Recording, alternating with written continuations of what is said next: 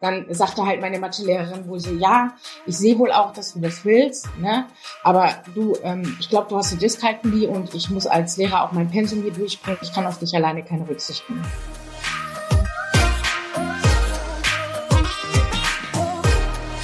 Herzlich willkommen zu dieser Folge deines Lieblingspodcasts Potenzialfrei.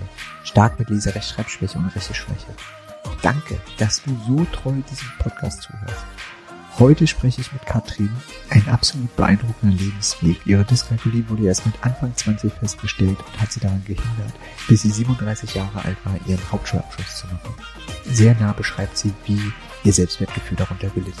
Und apropos, auch du hast etwas, was wichtiger ist als deine Angst.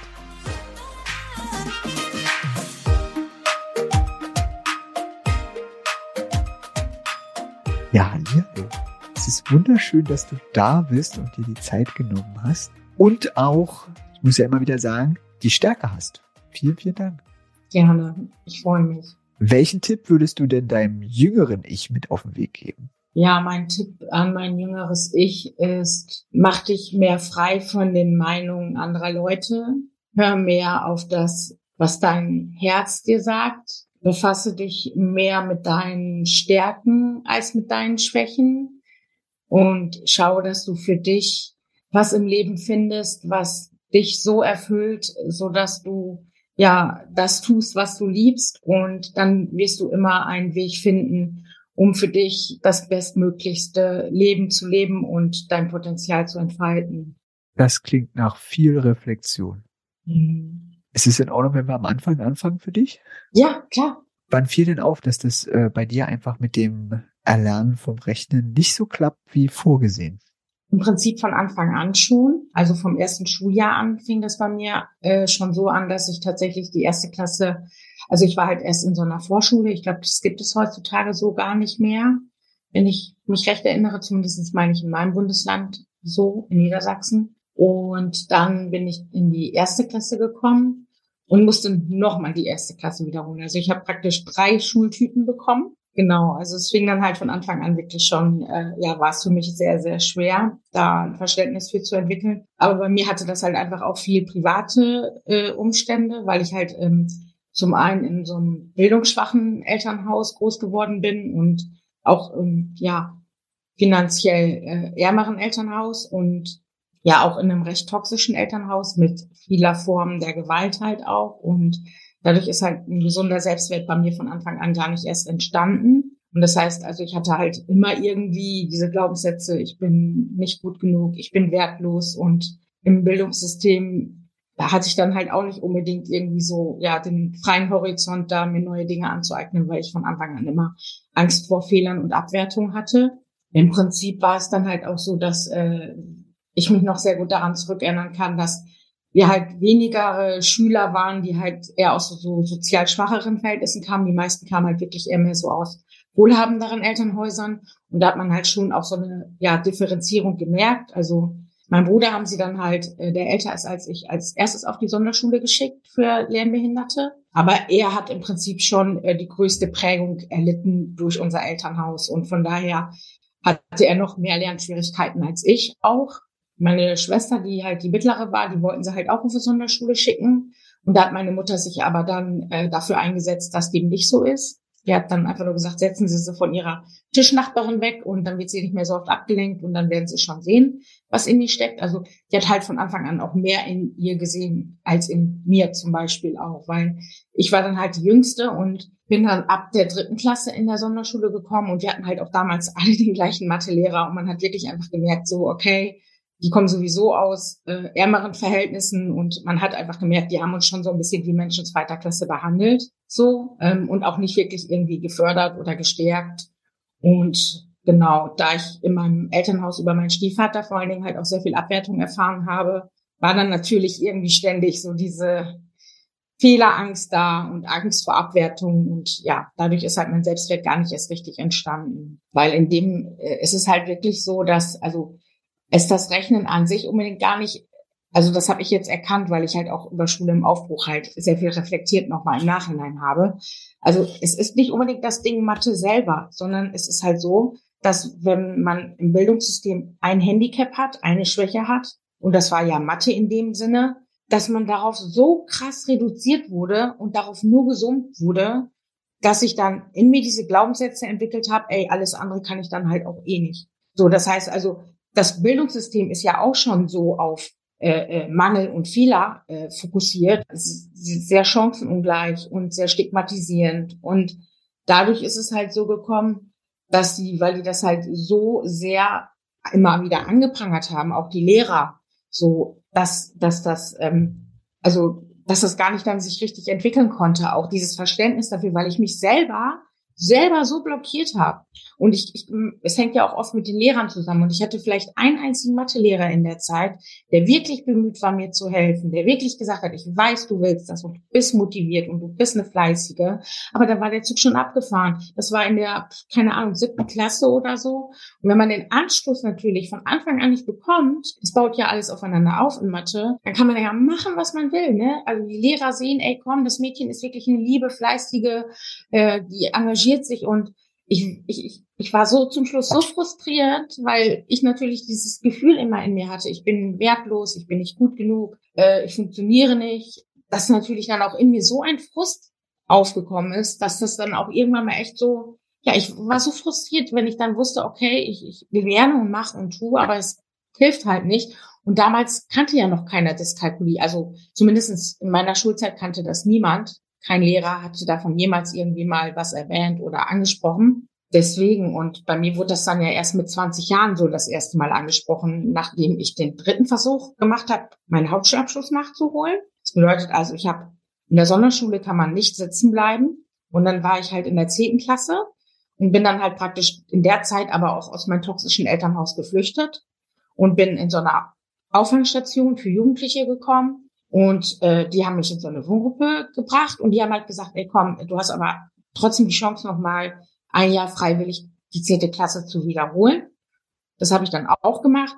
Und da war ich dann halt wieder echt mit so einem richtig, ja, ich weiß nicht, gemeinen Lehrer, der halt wirklich auch null empathisch war und auch sehr viel Druck ausgeübt hat und mehr einfach nur gesehen hat, ey, dieser Mensch funktioniert nicht. Also, ach, den, den, brauchen wir gar nicht groß, ne? Den schleifen wir immer noch mal wieder mit durch, aber aber dass es in Wirklichkeit ein kleines traumatisiertes Mädchen da vor ihm gesessen hat, was gerade das Elternhaus verlassen hat, was gerade in der Wohngruppe, was gerade geflüchtet ist aus dem Elternhaus, das haben die alles gar nicht gesehen. Das berührt mich gerade auch wieder so. Ne? Man hört das vielleicht ein bisschen in der Stimme. Das war halt aber, ja, wie gesagt, ne, also klar sind es auch keine äh, Psychologen oder so, das sind halt Wissensvermittler oder Pädagogen.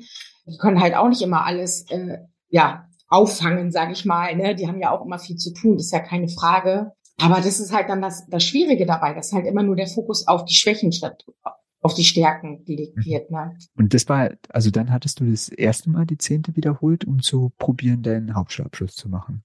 Und, genau, und insgesamt dann? schon das zweite Mal. Also das erste Mal habe ich es dann nicht geschafft, das zweite Mal dann nochmal. Da habe ich es dann aber auch nicht geschafft, weil da dann halt wieder, wie gesagt, keiner war, der mich wirklich dann auch noch unterstützt hat oder gestärkt hat. Und das dritte Mal, das war dann über die Volkshochschule in der Abendschule. Da war ich dann auch gerade in so meiner ersten Beziehung, die mir sehr gut tat und der mich sehr, da hat er mich sehr gestärkt.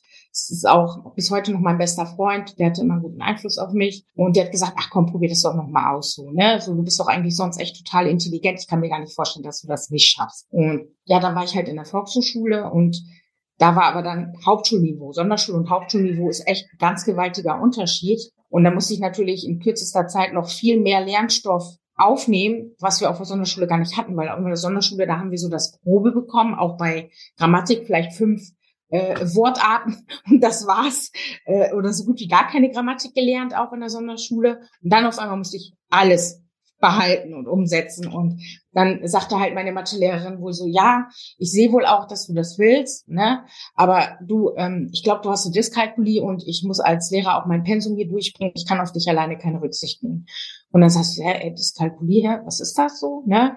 Und die so, ja, das sind halt Menschen so, da gibt es auch Menschen, die können zum Beispiel nicht lesen und nicht so gut schreiben. Wusste ich das halt so ein bisschen so und da hat sie gesagt, guck doch mal da und da und guck mal nach einer Diagnose und ob du da mal so eine Nachhilfe bekommst, Therapie bekommst, so genau, ja. Und dann hat sie halt zu mir halt gesagt, so von wegen, kurz vor der Abschlussprüfung hat sie mir gesagt, du brauchst gar nicht mehr zur Abschlussprüfung kommen, weil du wirst es leider nicht schaffen. Also ich war wirklich bis zum Ende da, weil ich halt wirklich das mit aller Kraft schaffen wollte.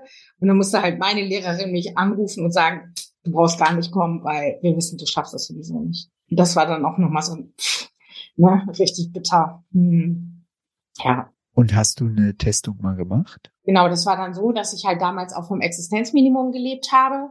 Und dann war es halt so, dass die Testung auch schon so knapp an die 150 Euro gekostet hat. Das musste man dann halt auch selber bezahlen.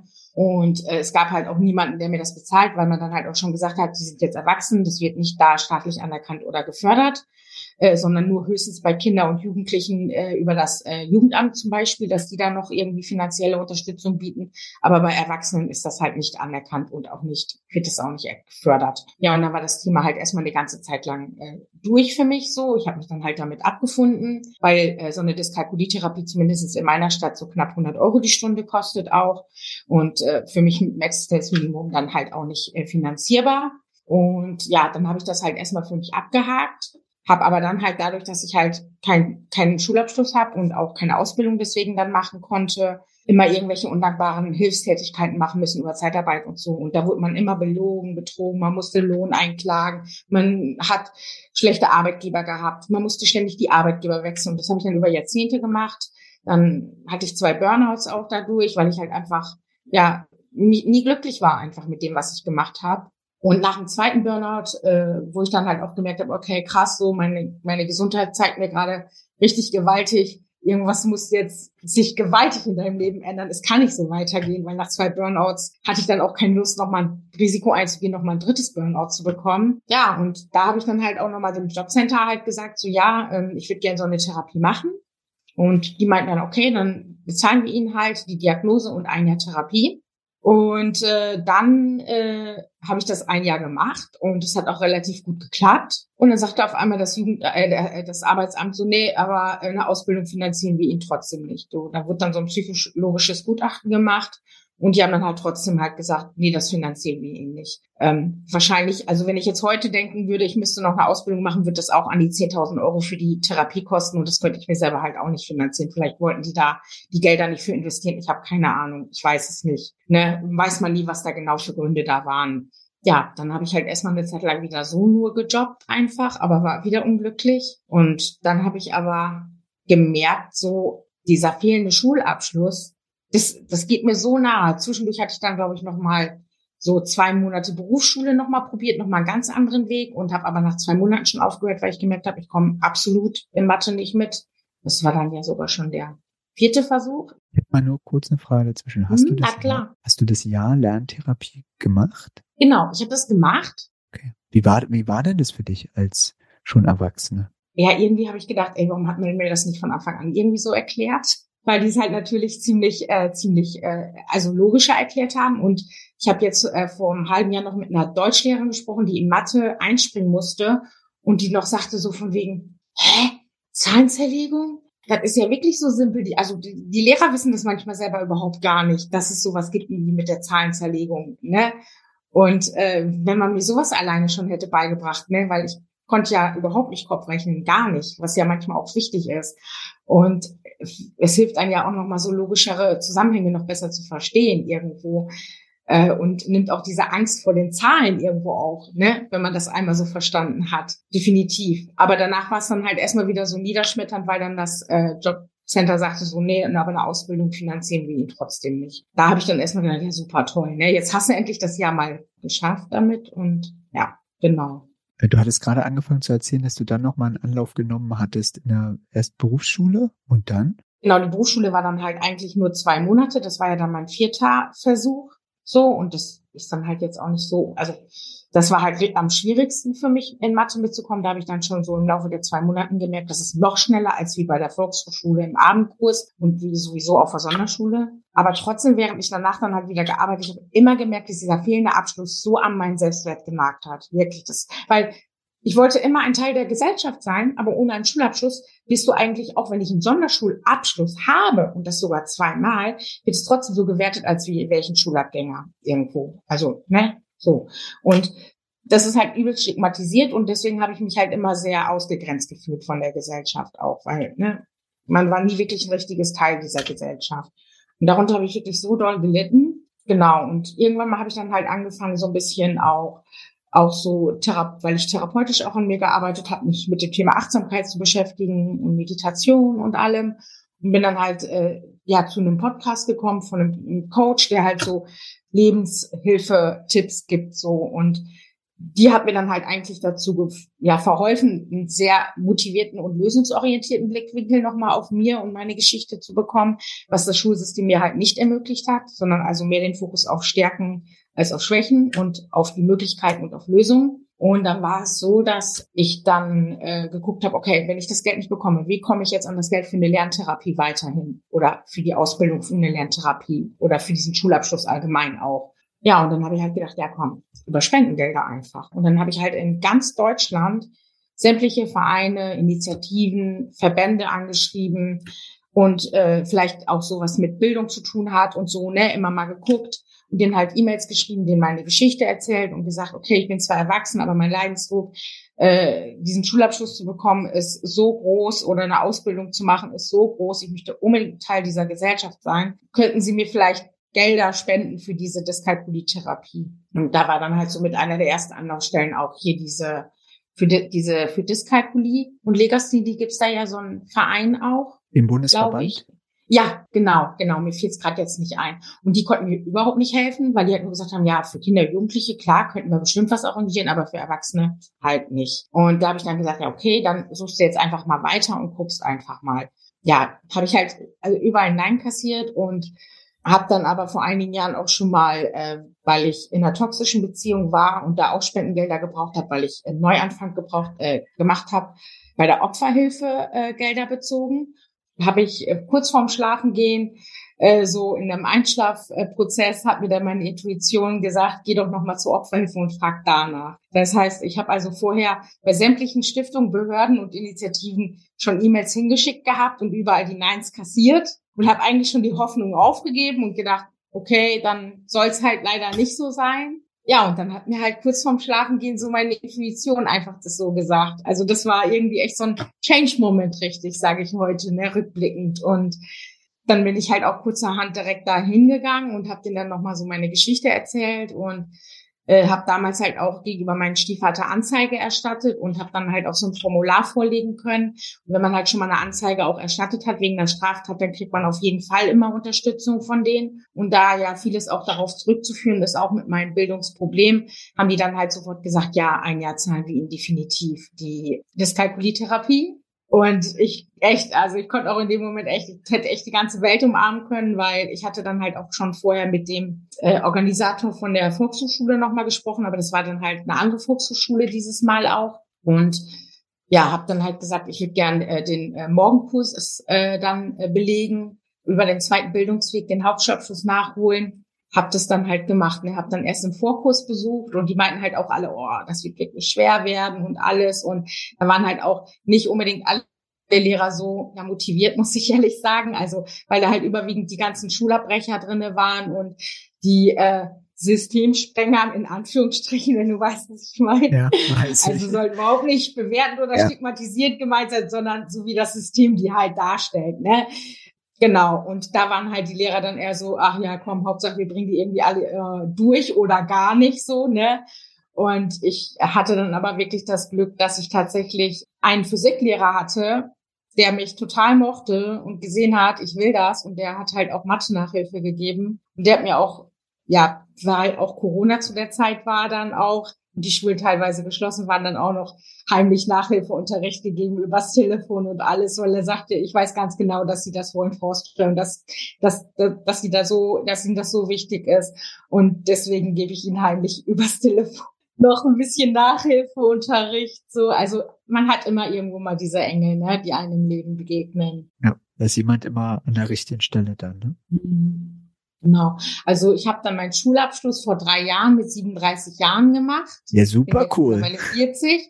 Genau, das war dann mein fünfter Abschluss. Also mein fünfter Versuch, so meine ich. Ich bin heute immer noch so happy, dass ich so beharrlich war und auch nicht aufgegeben habe und habe auch mit einem 2-2-Durchschnitt bestanden. Ich habe zwar Mathe eine 4 gehabt, aber das war mir so egal. Ich habe auch gesagt, ich will gar keine 1 irgendwo haben, habe trotzdem im Bio eine 1 gehabt, habe im Deutsch eine 2 geschafft, obwohl auch da der Lehrer relativ trocken war, aber der hat auch gesehen, ich will und fand das auch gut. Also der mochte mich auch sehr. Und ja, deswegen. Super toll. Was hatten sich bei dir verändert?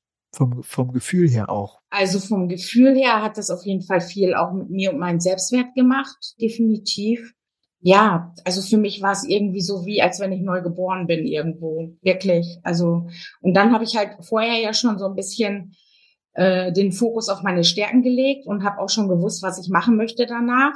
Es war dann halt auch schon so, dass ich mich viel mit dem Thema Persönlichkeitsentwicklung befasst habe und viel an mir auch gearbeitet habe, so ähm, an meinen Selbstwert und habe halt gesagt, ey krass, eigentlich bekommen die kleinen Kinder in der Schule gar nicht so die Möglichkeit, den Fokus auf die Stärken zu legen, weil das derzeitige Bildungssystem das ja noch nicht so bietet. Und habe dann halt schon vorher so ein bisschen gesagt, also es soll auf jeden Fall auch äh, bei mir in Richtung Empowerment für die Kinder gehen. Und dass ich da jetzt äh, ja dann noch die Selbstbehauptung und Resilienztrainerausbildung vor kurzem gemacht habe, um ja mit Kindern äh, Empowerment-Workshops zu machen, aber auch ganz viele andere Themen anspreche, wie seelische Gesundheit ist mir sehr wichtig, äh, Drogenprävention, Sexualkunde, also ganz viele Themen, wo ich sage, das ist so wichtig für die Entwicklung, den Satz des Pythagoras, den lernen sie alle in der Schule oder wie man eine Gedichtsanalyse schreibt, aber teilweise braucht man ja viele Dinge auch im Nachhinein gar nicht mehr. Und ich finde diese Sachen, die fürs Leben wichtig sind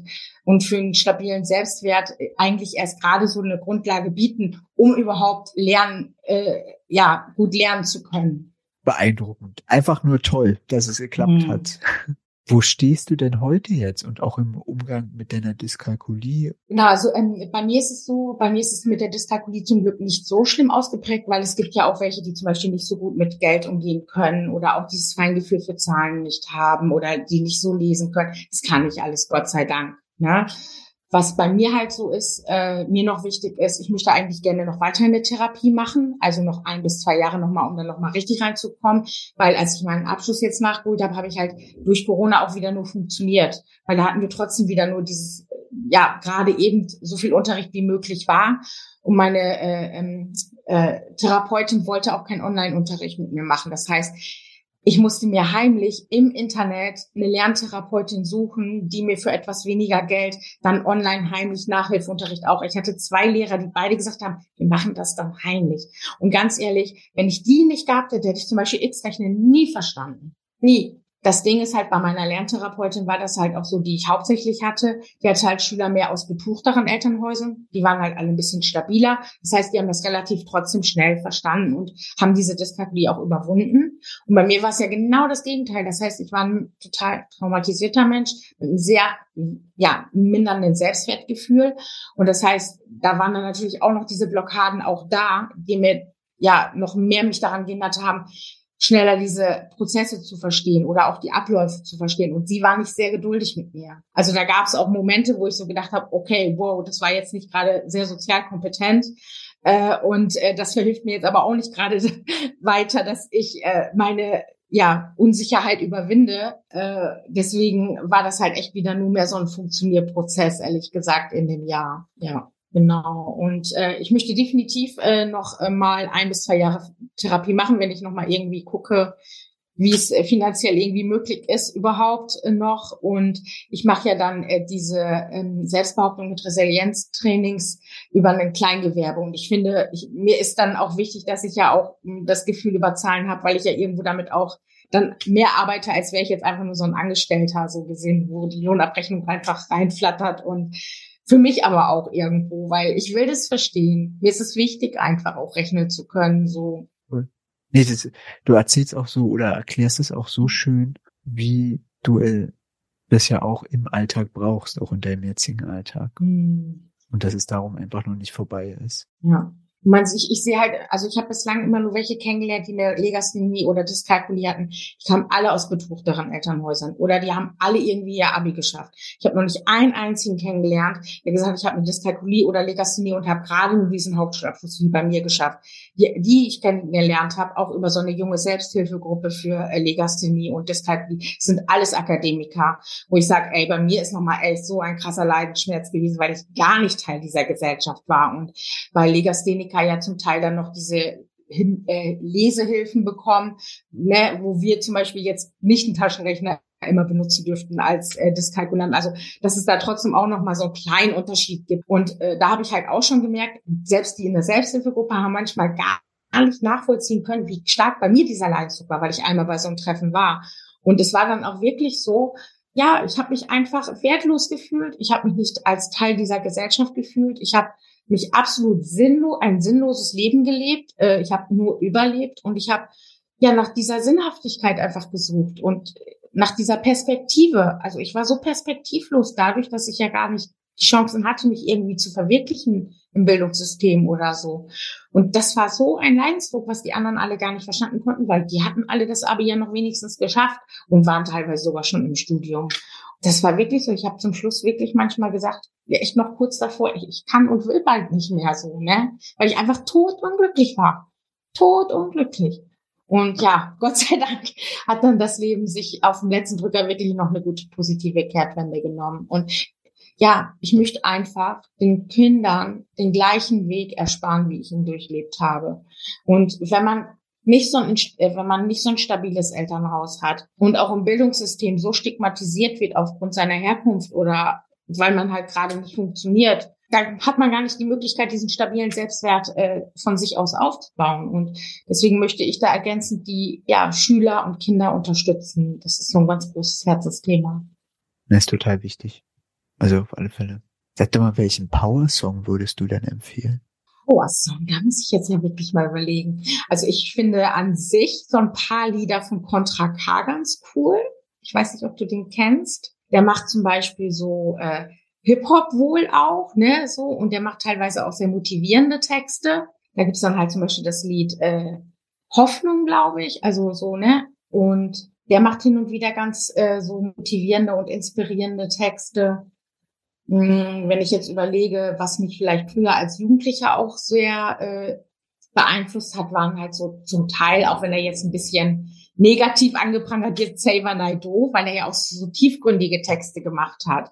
Aber der hat halt trotzdem auch immer mehr für einen Zusammenhalt gesorgt oder mehr äh, für das Gute, dass man so mehr auf das Gute des, den Fokus auch legt. Ich muss ja leider ein bisschen auf die Zeit achten. Ah, das kann ich verstehen, absolut.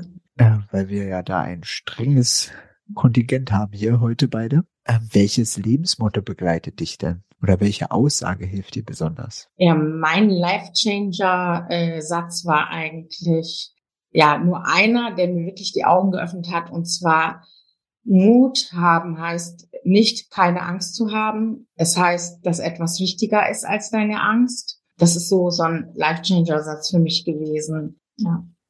Ja, ganz toller Satz. Dann möchte ich mich erstmal bei dir bedanken für unser erstes Gespräch. Ich glaube, da folgen noch einige. Oh, ich würde mich freuen. Und es war sehr, sehr schön, dass du dir die Zeit genommen hast. Vielen Dank. Und dass du so offen und ja, ähm, also bei mir hat es ganz viel im Kopf bewegt, was du erzählt hast. Ja, dass du es einfach ja so offen erzählt hast und kein Blatt vor den Mund genommen hast. Vielen Dank. Ja, genau. Und deswegen, also nenne ich mich halt auch bei Instagram Stimme der Stärke, weil ich im Prinzip den Schülern dazu verhelfen möchte einfach, dass sie für sich selber ihre innere Stärke oder diese Stimme entdecken, entdecken und erwecken, weil es vielleicht nicht unbedingt immer jemanden von außen gibt, äh, ja, der ihnen so als Inspiration dient und vielleicht auch als Vorbild. Und ich war wirklich froh, dass ich dann doch hin und wieder diese ein oder anderen Vorbilder auch hatte, die mir die Möglichkeit gegeben haben. Dann bis bald. Bis bald, mach's gut. Ich möchte Danke sagen. Ich freue mich sehr, dass du diesem Kanal positives Feedback gibst. Ich bin dankbar für jede einzelne Bewertung, ob auf dieser Spotify oder Apple Podcast. Wenn du dein Handy in die Hand nimmst nach der Folge und 15 Sekunden lang erzählst, was dich besonders berührt und mich verlinkst, würde mich das immens freuen. Schreib mir also gerne eine Bewertung und empfehle mich deinen Liebsten weiter. Dann können wir gemeinsam unseren Weg gehen. Ich freue mich auf das nächste Mal. Alles Liebe, es ist fantastisch, dass es dich gibt.